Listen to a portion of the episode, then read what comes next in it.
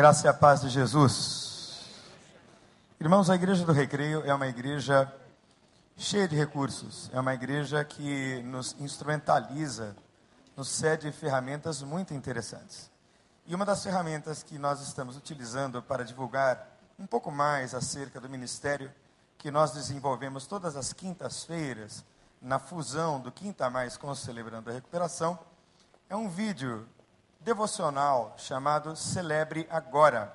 E você vai assistir a alguns segundos uma preview, uma apresentação, e depois você pode buscar na internet, no YouTube. Basta colocar Celebre Agora e você verá o vídeo. Vamos assistir rapidamente?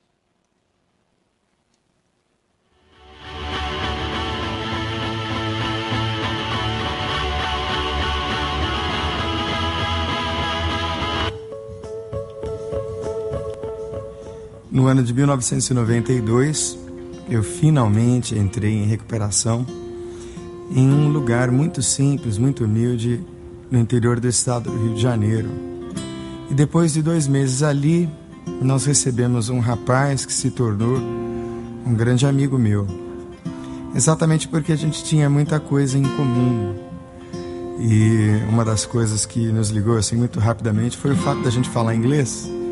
Então a gente treinava o nosso inglês enquanto a gente conversava. E ele é um rapaz muito inteligente, dotado de uma capacidade de memorização fantástica, espetacular. Eu me lembro bem que dois meses depois do processo dele. Oh! Se você quiser assistir, tem que acessar lá no YouTube para saber o final da história. Então, nós vamos repetir esse vídeo esta semana. A partir da quinta-feira, nós teremos um novo vídeo e assim, todas as semanas, um novo vídeo. Então, divulgue, eu tenho certeza que vai alcançar o coração de muita gente. Esse vídeo em particular fala sobre a questão da ansiedade. Então, acesse o YouTube, acesse no seu celular, no seu computador e espalhe as boas novas através desse videozinho singelo. Nós vamos abrir a nossa Bíblia no livro dos Salmos, lá no primeiro capítulo.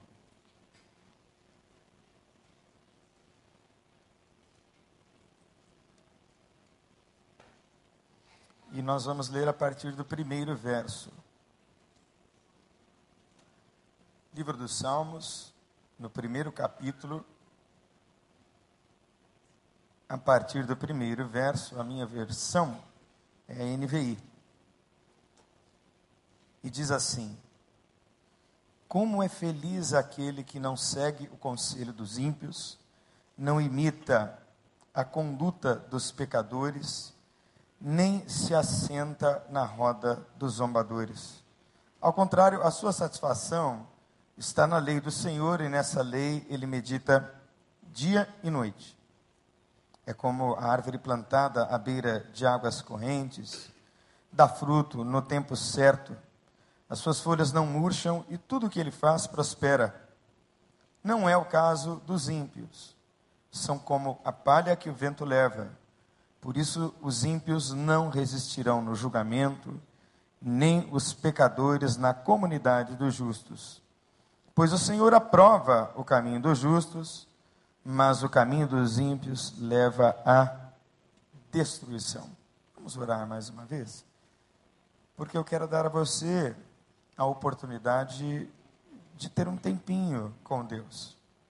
Feche os olhos, eu sei que você está na igreja, claro, você veio e você está sem dúvida nenhuma num relacionamento aqui com Deus, mas agora, feche os olhos, curve a cabeça e ore a Deus pedindo a Deus que fale com você através da Sua palavra.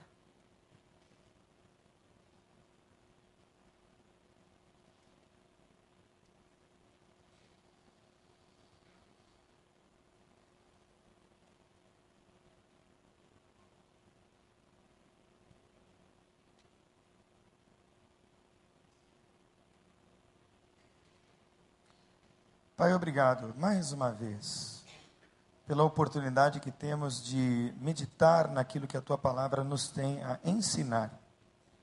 Orienta, Deus, a vida de cada um de nós, traz sobre nós este bálsamo gracioso do teu espírito, este alimento precioso para a nossa alma, que só pode vir pela tua palavra, Senhor.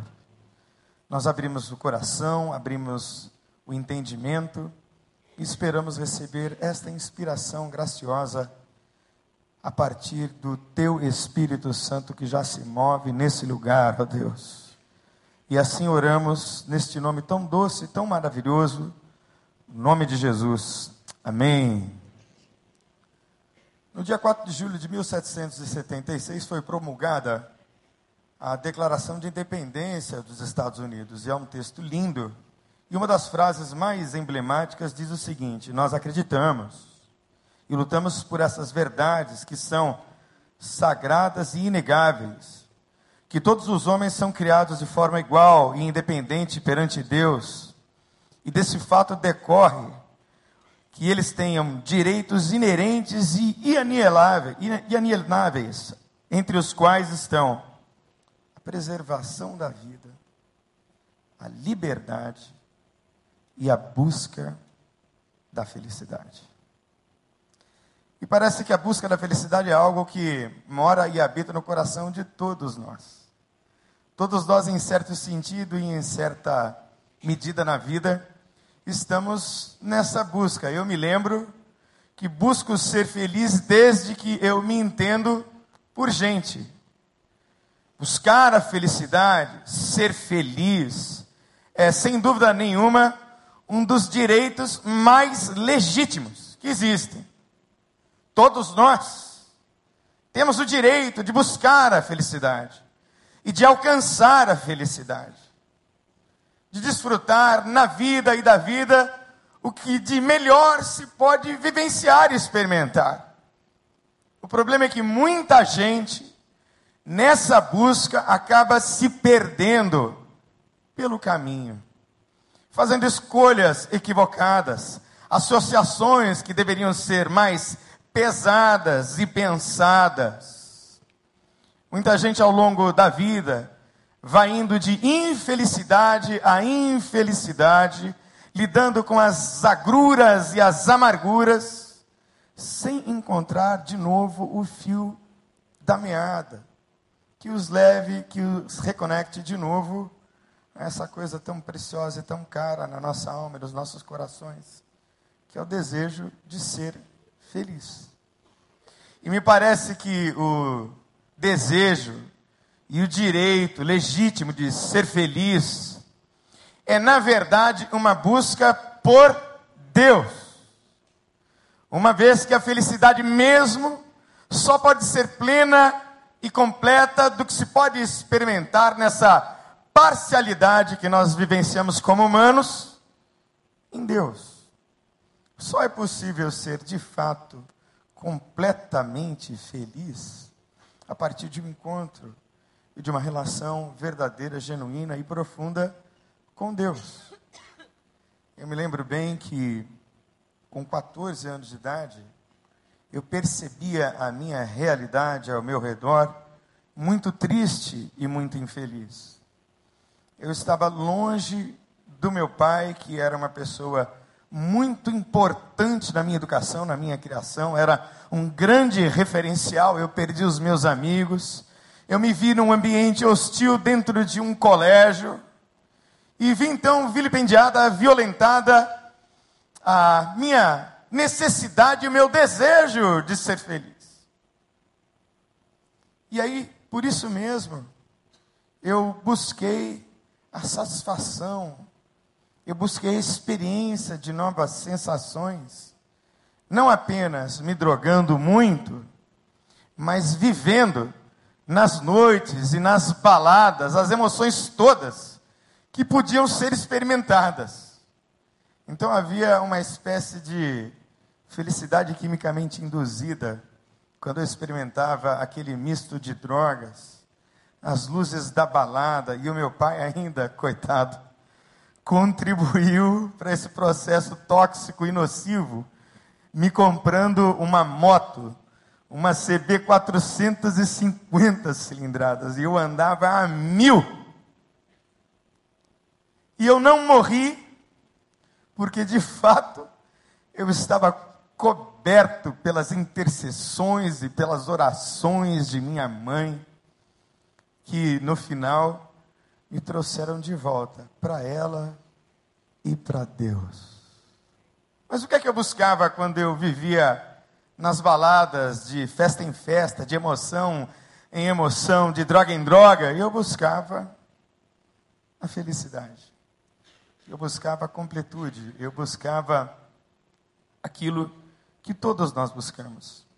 E o livro de Salmos é um livro interessantíssimo e trata de uma maneira muito profunda sobre esse tema, sobre o tema da felicidade sobre como alcançar felicidade, mais precisamente nesse salmo que nós acabamos de ler. E eu ouvi um comentário muito interessante de um autor chamado Philip Yancey sobre o livro de Salmos, e o comentário é o seguinte, que o livro dos Salmos é palavra de Deus aos homens, mas são sem dúvida nenhuma palavras dos homens a Deus.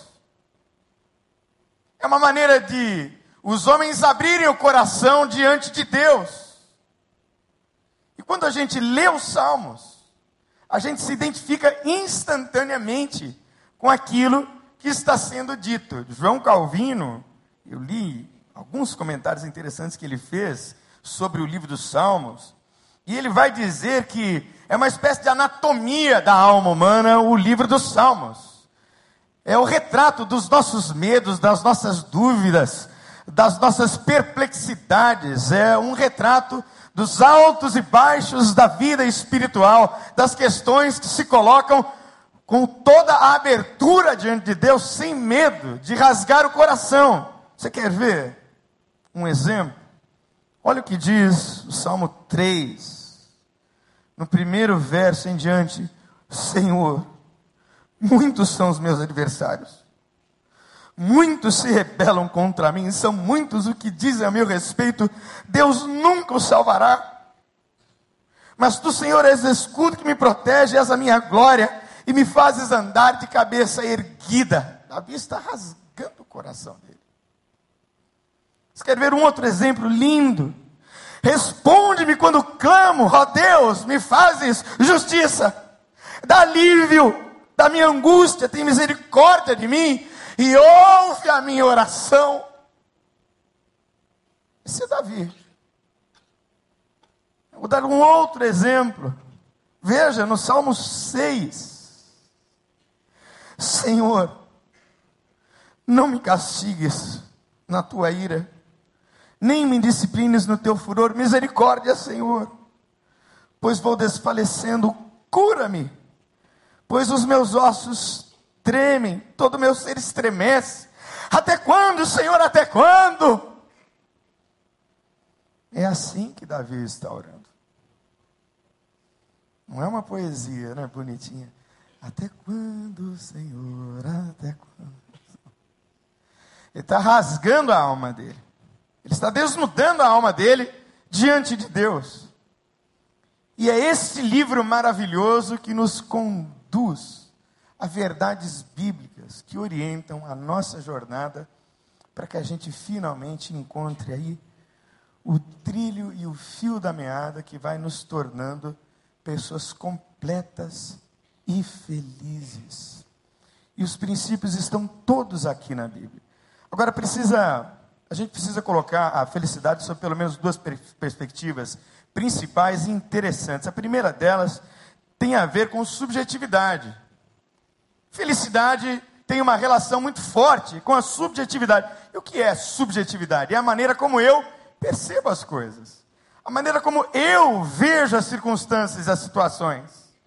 Passam pela impressão que eu tenho de determinado aspecto na vida. Passa pela questão de como eu valorizo e percebo aquelas circunstâncias ao redor. É a maneira como você avalia e se sente a respeito disso. Tem a ver com os altos e baixos da vida, tem a ver com o estado de espírito, tem a ver com as alegrias, tem a ver com as tristezas, tem a ver com as demandas todas e como eu lido com essas demandas. Tem a ver a maneira como eu sinto as situações que estão ao nosso redor, ao meu redor. Eu me lembro bem que durante um período muito difícil da minha vida lá em Vila Joaniza, eu olhava para as circunstâncias e eu dizia: Meu Deus, eu devo ser o mais infeliz dos homens. Apesar de tanta gente me considerar tão bem sucedido, apesar de tanta gente me considerar tão próspero. Lá nos meus encontros, nas madrugadas com Deus, eu dizia: Ah, meu Deus, o Senhor é que sabe o que está na minha alma. O Senhor é que sabe quão depressivo está o meu coração. O Senhor é que sabe quão infeliz eu tenho caminhado mesmo buscando andar em fidelidade, quanta coisa desmoronando ao meu redor. Apesar de mais uma vez as pessoas olharem e dizerem: Poxa vida, esse rapaz deve ser uma pessoa assim, muito feliz. Mas eu é que sei. Eu é que me lembro e me recordo bem dos vales por onde eu passei, das dores que eu senti, da dificuldade de levantar de manhã cedo e de dizer para si mesmo: hoje é um novo dia. Como foi duro atravessar alguns períodos ali. Mas, irmãos, irmãos, como nós cantamos aqui antes de eu assumir a palavra, veio o inverno tenebroso. Depois, foi chegando a primavera, até que se formou o sol do verão para a glória de Jesus. Então eu quero dizer a você que se a sua felicidade não é assim, esse estado de espírito que você deseja, de viver feliz e alegre e contente, eu quero dizer a você, meu irmão, no nome de Jesus, hoje a palavra de Deus dará a você plenas condições para atravessar esse vale no nome de Jesus. Você acredita nisso? Você vai atravessar. Você vai passar. Às vezes, você olha para o sujeito que tem uma casa tão maravilhosa, um carro assim, do ano. Às vezes a gente olha e vê uma família assim, que nós consideramos modelar. Quem conhece a alma de qualquer pessoa, senão ela mesma e o próprio Deus? E a outra perspectiva importante sobre felicidade é uma perspectiva mais objetiva. Ela depende fundamentalmente das coisas que estão ao nosso redor. Dinheiro traz felicidade, sim ou não?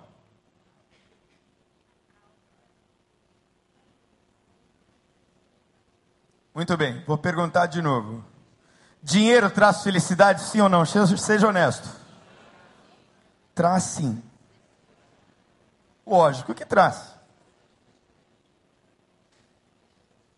Imagine se você morasse como eu vi, irmãos, eu fui visitar um paciente meu numa clínica, clínica Santa Clara. E o médico não pôde me atender imediatamente, havia uma troca de plantões. Eu sentei e comecei a assistir o noticiário pela manhã. E aí eu vi um galpão que fica do lado do Morro do Alemão, com cerca de duas mil pessoas que infelizmente não podem mais morar dentro do complexo do Alemão, porque os aluguéis cresceram muito por conta da invasão policial que houve há uma certa estabilidade, então tem duas mil pessoas morando dentro de um galpão. Eu compartilhei com o pastor Franco meu coração moído. Eu disse, pastor Franco, no nome de Jesus, nós vamos começar a orar e a interceder para a gente entrar no pior buraco aqui da cidade do Rio de Janeiro. Eu não sei se é para lá que Deus quer me levar, mas vendo aquelas imagens, o meu coração se condoeu.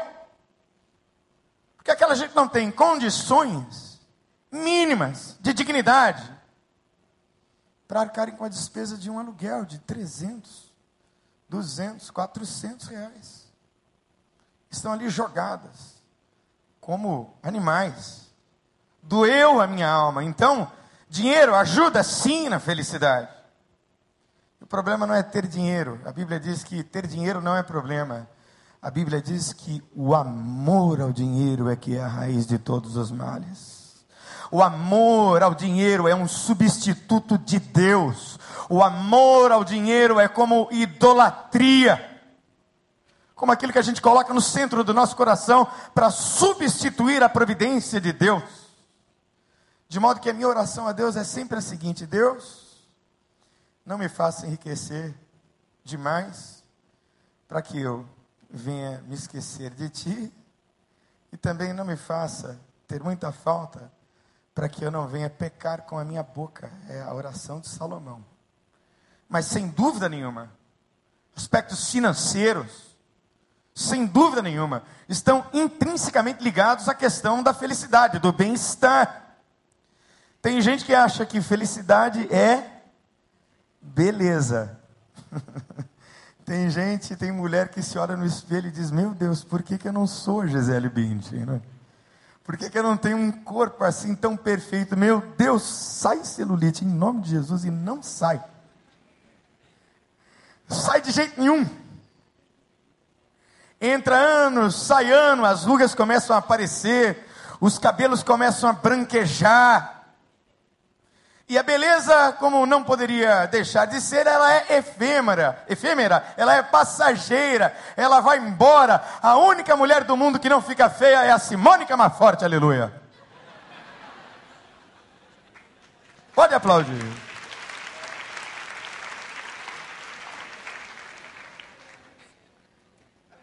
É a única mulher na terra que não fica feia. Mas a beleza passa entra plástica, sai plástica, você pode ficar plastificado. Que a sua beleza um dia vai acabar.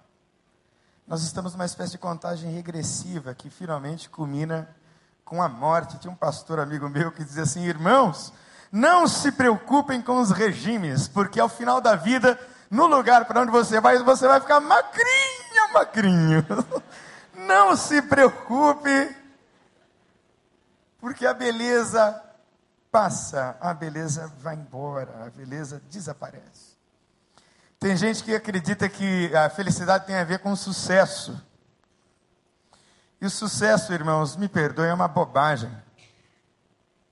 Sucesso é enganoso. O sucesso é uma besteira, muitas vezes. O sucesso atrapalha sucesso e fama. Quantos artistas, irmãos, com quem eu encontrei às vezes nas salas de espera dos aeroportos, às vezes com algum deles trocando algumas palavras. Quantas vidas tristes, quantas vidas que associam o seu bem-estar ao número do Ibope, ao número das aparições em tais programas e por aí vai. Como o sucesso é banal, é fútil, é frágil e se perde. Nunca me esqueço da frase de um homem chamado Victor Emmanuel Frankl, que foi um homem que foi para um campo de concentração na época da invasão nazista. Ele era judeu e foi para Auschwitz. E lá em Auschwitz, ele decidiu colocar toda a sua expertise, toda a seu, sua técnica, todo o seu aprendizado a serviço dos seus irmãos no campo de concentração terminado o seu período, ele conseguiu sair vivo de Auschwitz e publicou um livro para falar sobre a experiência. E é dele uma frase que tem marcado muito a minha vida. Porque na primeira edição do livro que ele fez, chamado Em Busca de Sentido, ele viveu, vendeu perdão, 2 milhões de cópias. E a frase é a seguinte: Não busquem o sucesso, porque o sucesso só tem lugar como efeito colateral para a vida de alguém que se de dedicou a uma causa maior do que a pessoa. O sucesso é efeito colateral. Nunca deve ser a razão das nossas buscas. Felicidade e saúde, há uma relação? Sim, sem dúvida nenhuma. Sem dúvida nenhuma que há. A gente precisa de saúde para ser feliz. Eu me lembro quando recebi notícia de que estava doente, portador de uma doença muito grave, eu desfaleci, eu era um menino de 19 anos de idade, e pesava sobre mim uma sentença de morte. E no mato da minha conversão, eu clamava a Deus, dizendo: Deus, olha, não peço nem que o Senhor me cure, mas que o Senhor me dê anos de vida para que eu possa construir uma história da qual os meus pais se orgulhem. E eu acho que eu orei certo, porque eu estava marcado para morrer a partir de uma, uma terrível doença, mas eu estou vivo para a glória de Deus. Deus me manteve vivo.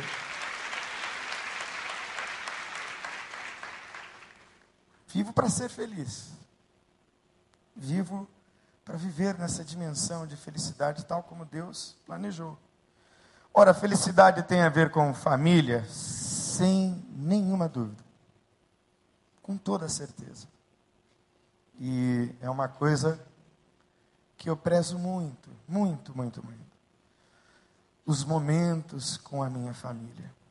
E eu fui convidado para pregar num congresso de casais exatamente na mesma época em que houve o congresso de família aqui em nossa igreja. E eu disse lá e vou dizer a você uma coisa que eu gostaria que você gravasse no seu coração. É que as melhores coisas da vida não custam nem um centavo. Não custam dinheiro.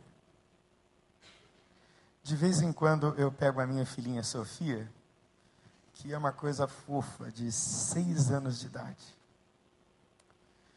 E aí eu corro com ela ali para a praia. Deus nos deu, a nós que moramos aqui no Recreio, a oportunidade de ter uma praia tão perto. Né? Então eu pego a minha filhinha, levo para a praia e fico brincando com ela. A gente faz alguns castelinhos de areia. Ela me beija, e ela me diz todas as vezes que eu sou o papai mais lindo que existe no planeta Terra. E eu acho que isso é verdade, você não acha, não? Que coisa deliciosa. Nunca me esqueço da minha filha Nicole, que hoje já tem 18 anos de idade. De como, por um milagre de Deus, ela foi concebida e veio ao mundo. Porque a doença grave que eu tinha poderia ter contaminado a minha esposa, que poderia ter contaminado a minha filha. Eu falo assim de uma maneira aberta, irmãos, que ela está aqui, ó. E ela já viu essa história milhares de vezes. Por ser portador de HIV, eu poderia ter contaminado a minha esposa. Para você que não conhece a minha história. Mas a minha esposa engravidou e a minha primeira filha, que quer ser médica, nasceu saudável. Aleluia.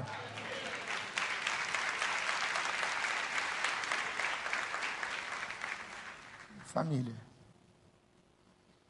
Não adianta ser bem sucedido em coisa nenhuma na vida. Se eu não tenho o respeito, a admiração e a alegria delas. Aliás, são três mulheres para eu entrar perdendo de 3 a 0 todos os dias em casa. Lá quem manda são elas, eu sou um mero figurante, mas sem dúvida nenhuma, a família tem uma estreita relação com a felicidade. Eu acredito, como acredita o pastor Estevam Fernandes, de que o espaço onde a felicidade humana deve, pode, vai acontecer é no âmbito familiar, em nenhum outro lugar. É na família que ela acontece. E o texto que nós lemos fala de um tipo de felicidade ou de um trilho pelo qual nós devemos caminhar e andar, que nos conduzirá fatalmente a uma vida feliz. Então você tem um desejo e uma necessidade intrínseca, genuína, de ser feliz. Eu sei que você quer ser feliz. E é completamente natural, absolutamente natural, que você deseje ser feliz. Mas eu vou dizer novamente, querido, querida, não se perca na caminhada. Volte ao trilho. Quem sabe hoje é o dia e a oportunidade para você voltar no nome de Jesus. E a primeira questão importante que o texto nos traz é que nós nos realizamos na medida em que vivemos em santificação. Olha o que diz o texto: Bem-aventurado é o homem que não anda segundo o conselho dos ímpios, nem se detém no caminho dos pecadores, nem se assenta na roda dos escarnecedores. Repita comigo: felicidade implica em santificação. Meu querido, se você está vindo para Deus, se você está entregando a sua vida a Jesus, se você tem entrado por essas portas para, para ouvir mais de Deus e receber mais de Deus, saiba que existem associações que você precisa quebrar no nome de Jesus. Quem são os teus conselheiros? E veja a cadência. Há uma cadência aqui. Há um conselho, ou conselhos, que levam você para um caminho e que conduzem você fatalmente ao assentar em uma roda ou em um ciclo. Será que esses conselhos que você tem ouvido são de pessoas firmes em Deus? São de pessoas que amam a Deus? São de pessoas cujos valores são fundamentados em Deus. Será que os conselhos que você tem ouvido são os conselhos de uma razão sã, equilibrada, de uma razão limpa, de uma consciência pura? Irmãos, preste atenção no que eu vou dizer. Eu atendo no meu consultório muita gente, atendo muita gente aqui na igreja e pesquisando às vezes o caso de muitas delas, a razão pelas quais a vida delas está falindo literalmente é porque ouviram o conselho da vizinha, do amigo lá do trabalho, daquele parceiro que disse que nada, rapaz, chuta o balde e vá ser feliz.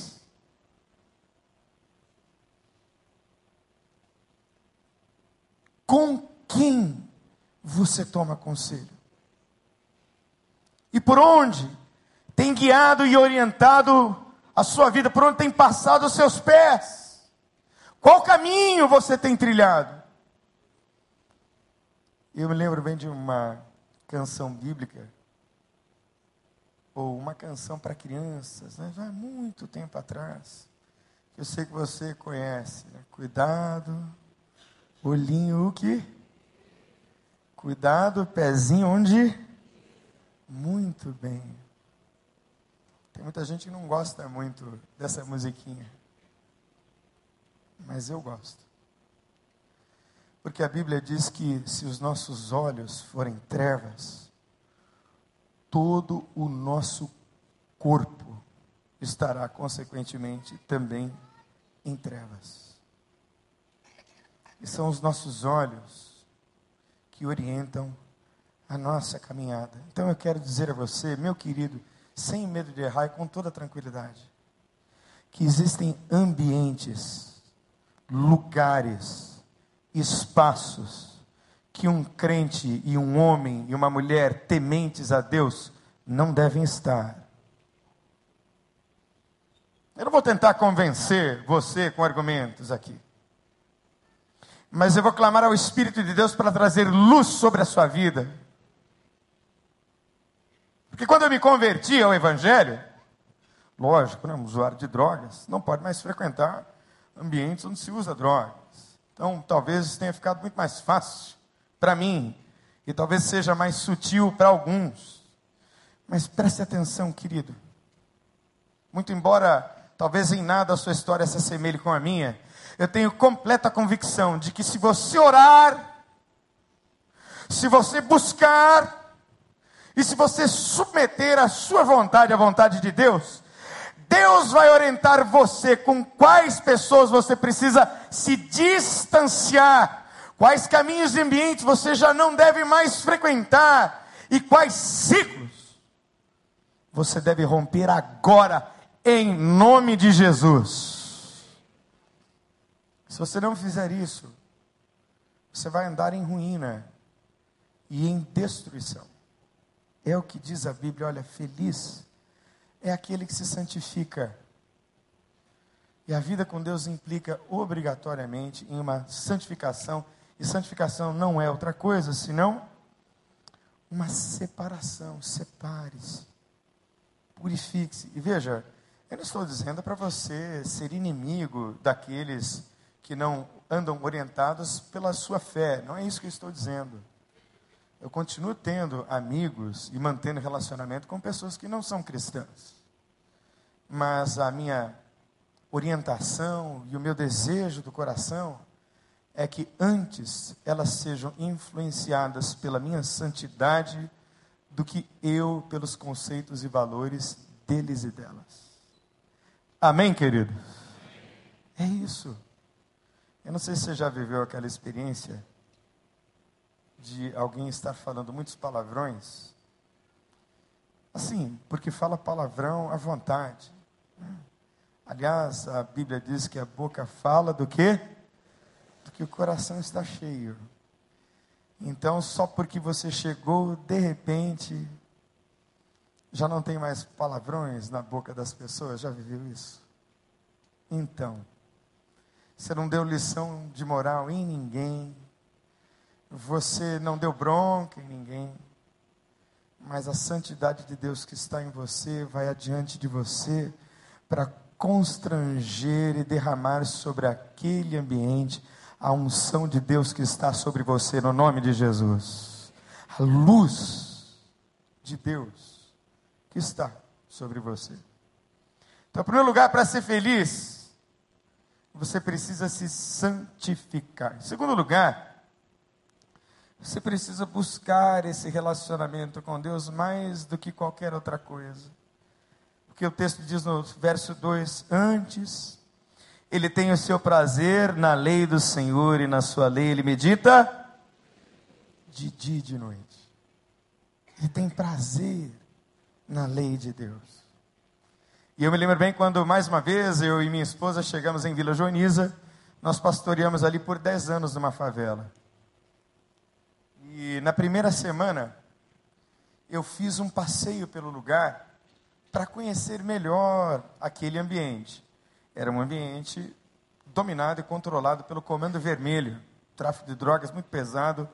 O pastor Franco conhece bem o lugar. Nós já conversamos um pouco. Ambiente extremamente hostil e pobre. E eu saí para fazer algumas visitas pastorais. E fui para uma casa de uma irmã visitá-la, mas infelizmente ela não estava, era de manhã, e a cena moeu meu coração. Porque tinha uma menina de sete anos e uma de quatro. Mamãe tinha saído para trabalhar e a de sete cuidava da de quatro. E aí, antes de você entrar na casa, primeiro você pisava numa boca de lobo, no esgoto que a qualquer chuva mínima transbordava. E parte daquele esgoto entrava assim no beco e ia até a porta da casa onde morava aquela família. Coincidentemente tinha chovido naquela semana e o cheiro era muito forte. E eu disse: Meu Deus, quem é que vai cuidar dessas crianças? Essas crianças vão adoecer aqui. Saí daquela visita e fui visitar a irmã Maria. A irmã Maria morava exatamente onde a boca de fumo ficava. Então era um lugar bem central, assim, dentro da comunidade, e havia um pesadíssimo tráfico de drogas ali. E eu vi a irmã Maria caminhando com as bolsas, eu estava indo para a casa dela, consegui alcançá-la e disse: Ô oh, Maria, deixa que eu levo aqui as suas bolsas de compra para você. E aí a gente foi conversando e tal. Enquanto eu levava as bolsas de compra até a casa da irmã Maria apareceu um rapaz, correndo e apontando uma pistola para minha cara. E ele vinha correndo, ele vinha correndo e disse: Bom, agora eu não posso amarelar e tenho que fazer de conta que não é comigo. E fui seguindo, e fui seguindo. E aí ele passou no meio da gente. Eu falei: Esse cara vai me atirar agora.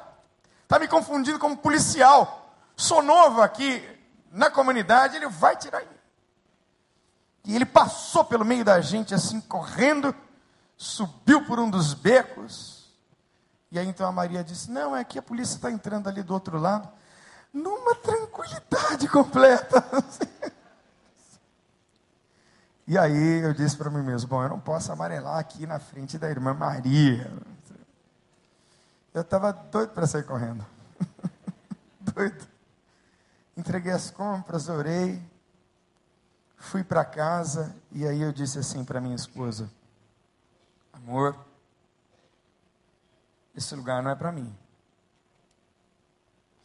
E eu acho que eu tomei a decisão errada de vir aqui para a Vila Joaniza. Porque eu não me encaixo nesse lugar. Aí minha esposa virou-se para mim e me disse: Daniel, ninguém encaixa em favela. Deus não fez ninguém para morar em favela. Ou seja, toma vergonha na cara e cumpre a vontade e o propósito de Deus que está aqui no nome de Jesus. Sabe aquele choque? Então, minha esposa me chocou. E por que, é que eu estou contando essa experiência para você? Para ilustrar a você que há uma necessidade muito forte da gente meditar o tempo todo na lei de Deus. É feliz a pessoa que medita na lei de Deus de dia e de noite. Sabe por quê? Porque a nossa vontade se choca frontalmente contra a vontade de Deus. E eu acredito que a vontade de Deus, ela se manifesta em pelo menos duas dimensões. A primeira delas é moral, essencialmente moral. Então você não precisa perguntar para Deus se é pecado dar cheque sem fundos. Muito embora ninguém na igreja do recreio nunca jamais fez isso. Não é verdade, irmãos? Que ninguém nunca fez isso. Você não precisa perguntar para Deus. Se emprestar e não pagar, é pecado. E por aí vai, porque há uma consciência de que a vontade de Deus é moral. Mas a vontade de Deus também é específica.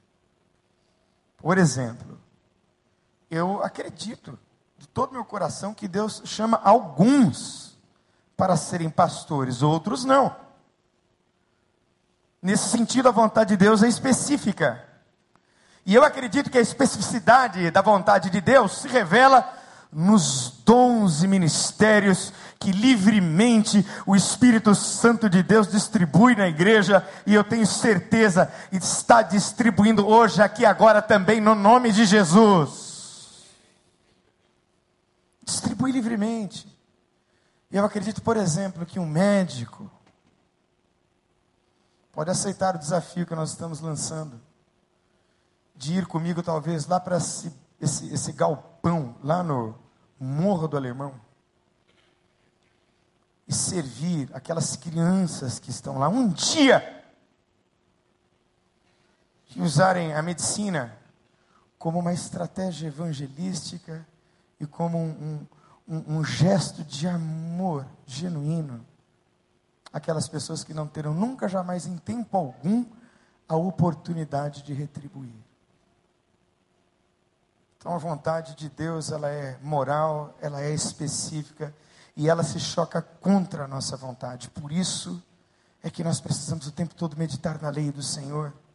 E enquanto você fizer a sua vontade, pode ter certeza, você vai sempre se perder pelo caminho. É por isso que quando Jesus nos ensinou a orar no Pai Nosso, ele disse: Seja feita a tua vontade, assim na terra como no céu. Então essa relação com Deus, ela nos orienta para a obediência à vontade de Deus. Terceiro lugar, é preciso ficar firmado nas promessas. Você crê em promessa? Você crê nas promessas de Deus para hoje? Você crê? Diga aleluia, eu creio. É para hoje. Pois será como a árvore plantada junto a ribeiros de águas, a qual dá o seu fruto no seu tempo, as suas folhas não cairão e tudo quanto fizer prosperará. Ah, queridos, como eu já passei apertos na minha vida. Nossa. Eu me lembro que morávamos eu e Simone no Seminário do Sul. Éramos eu, ela, Nicole e um ratinho cinza que morava dentro da cômoda da Nicole. Isso é impressionante. A gente mandava ele sair, mas ele ficava na última gaveta. Que horror, na é verdade. Você ficava lá. Quanto aperto. Eu me lembro que todo feliz eu ganhei uma oferta assim maravilhosa. Comprei uma máquina de lavar. Veja que acessório assim fantástico. Uma máquina de lavar para minha esposa. Mas sabe, irmãos, o meu pai, e eu acredito que tanto quanto Deus endureceu o coração do faraó, de faraó, endureceu o coração dos seus carca mais forte, meu pai. E essa dureza do coração dele me ensinou a ser homem, me ensinou a ser gente. Porque ele me disse assim: Olha, meu filho, você vai ser pastor, então você vai ter que aprender a viver pela fé. Ele disse: Volta para casa, eu te ponho num pré-vestibular, você faz o que você quiser. E eu podia fazer o que eu quisesse, porque a minha família vem de uma condição financeira muito estável. Na época era o auge da carreira do meu pai, então eu tinha tudo para voltar e fazer o que eu quisesse da vida. Mas eu dizia, não posso, porque Deus me chamou para ser pastor. Deus me chamou, me chamou para que eu desenvolvesse o meu ministério. Pois então, meu filho, você vai aprender a viver pela fé. E assim foi, irmãos. Eu é que paguei o meu seminário todo.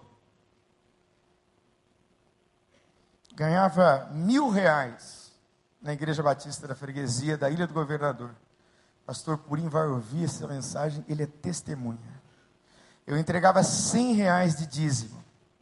600 eu entregava, entre 600 e 700, eu entregava na administração do Seminário do Sul. E eu sobrevivia com o resto. E ficava sempre devendo, sempre devendo, e morrendo de medo que alguém achasse que isso fosse uma falha moral minha. Seminarista devendo é coisa que não acontece com seminarista, na é verdade. Seminarista nunca fica devendo, não é, pastor Miquel? Isso não acontece. Seminarista nunca passa aperto. Eu passei muitos apertos. E aí, comprei a máquina de lavar. Minha esposa toda feliz, coitada, durou três meses porque para negociar a minha dívida para fazer matrícula no semestre seguinte, eu tive que vender a minha máquina de lavar para o administrador do seminário. Que tristeza! E aí ele pagou, eu consegui pagar a minha dívida. E assim nós fomos. E Deus foi nos conduzindo. Irmãos, eu já passei muito aperto. Mas eu preciso dizer a você: sabe quando é que me faltou alguma coisa? Nunca me faltou nada, aleluia. Nunca. Uma vez eu vim pregar numa igreja chique, aqui dessa região. Não foi na igreja do Recreio, pode ficar tranquilo. Mas era uma igreja chique. E aí falei na união dos jovens, preguei no culto animado. E aí disse: Filha, é hoje. Deus vai nos abençoar. E Deus nos abençoou com 20 reais. Coloquei 20 reais de gasolina no meu Uno Mille e voltei para o seminário. Na outra semana, eu fui pregar numa igreja lá em Nova Iguaçu. Me deram 200 reais e mais cestas básicas que fizeram o meu Uno Mille ficar empinado assim. De tanta bênção, você pode aplaudir Jesus?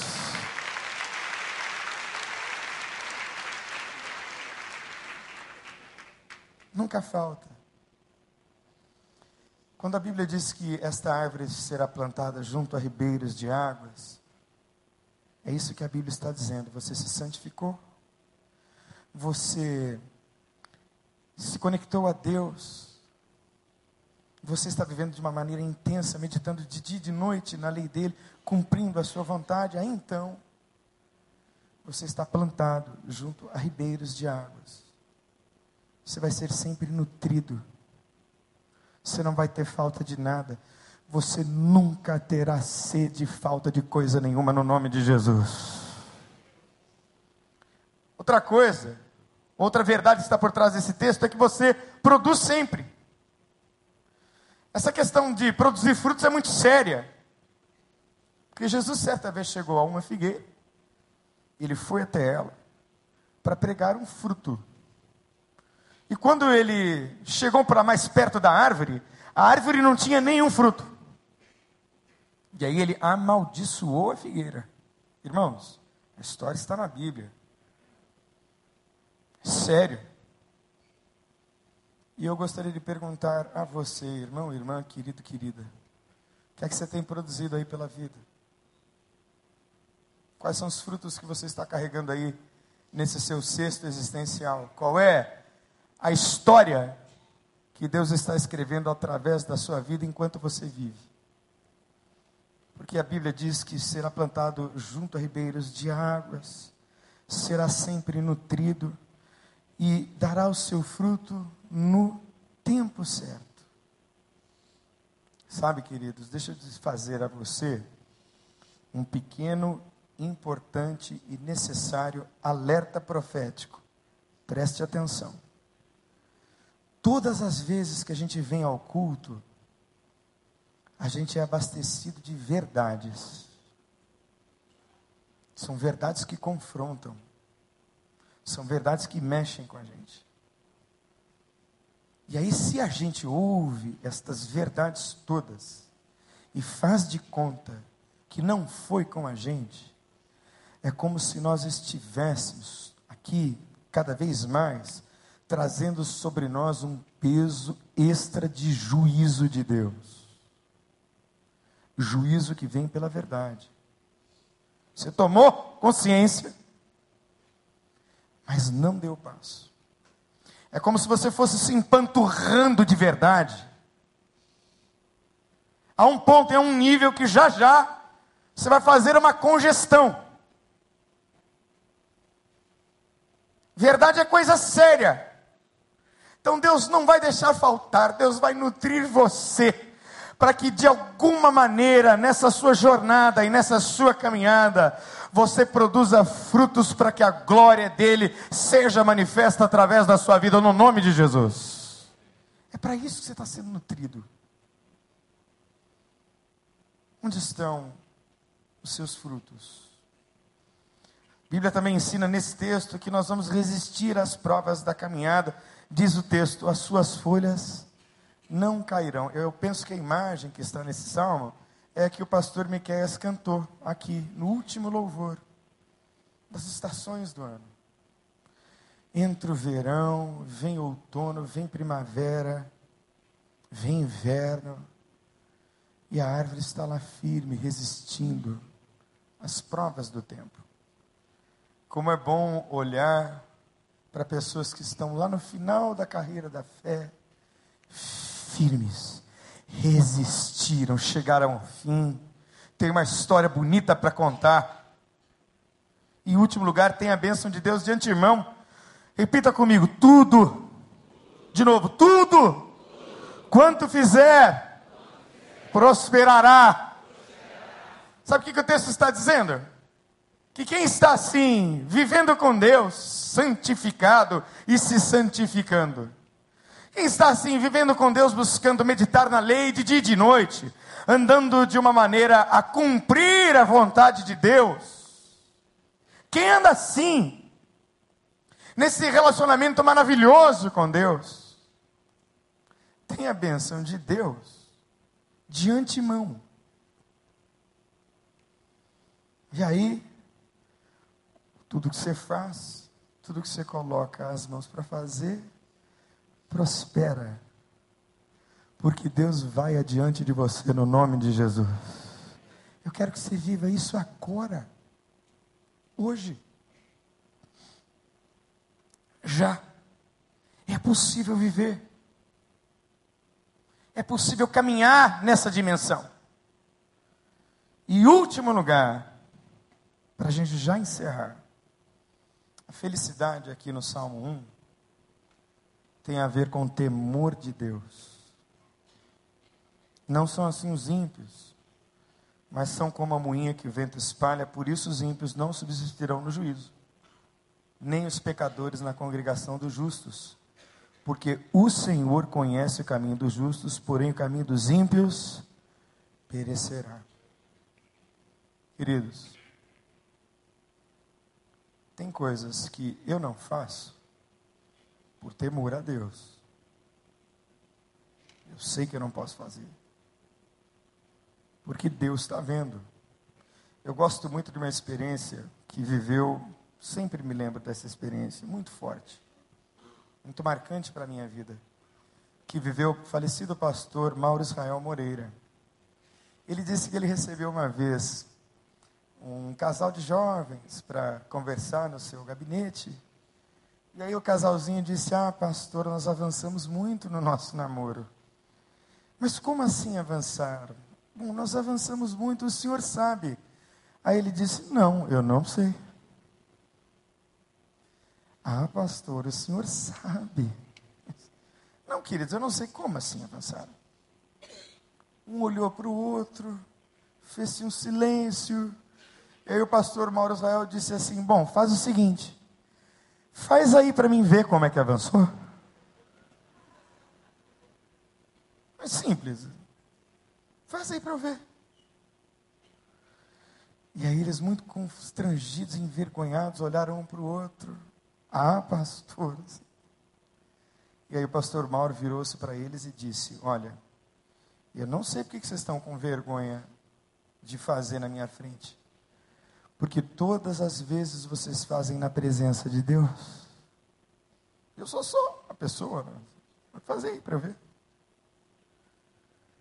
Então, meu irmão, quem é você quando ninguém vê?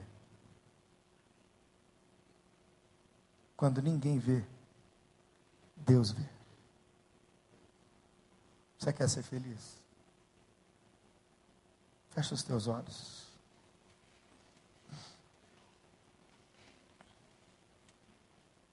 Fecha os teus olhos. Comece a orar.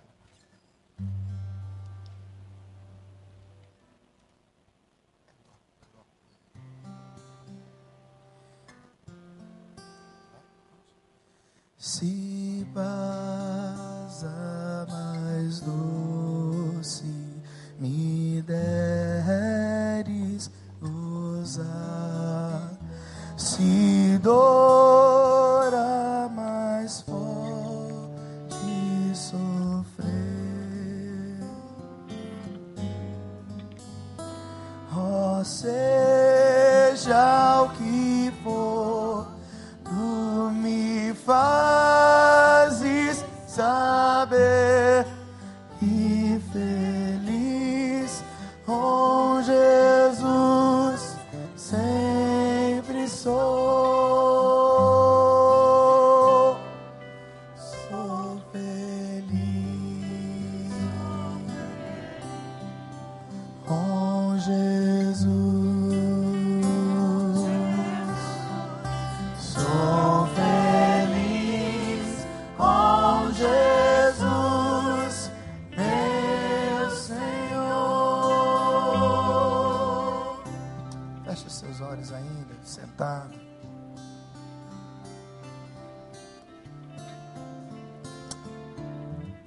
sabe nessa noite é noite e oportunidade de quebrar associações, vínculos, relacionamentos com pessoas que não conhecem a Deus.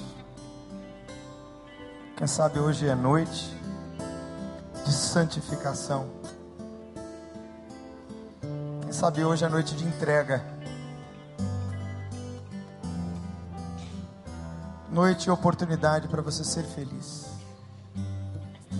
Então, assim, de olhos fechados, se agora Deus ministrou seu coração, falou com você, feche os olhos, não olhe para mim, não olhe para os lados. E eu vou fazer uma pergunta bem simples, que é o resumo de tudo isso que foi ministrado nessa noite. Você quer ser feliz? Muito bem.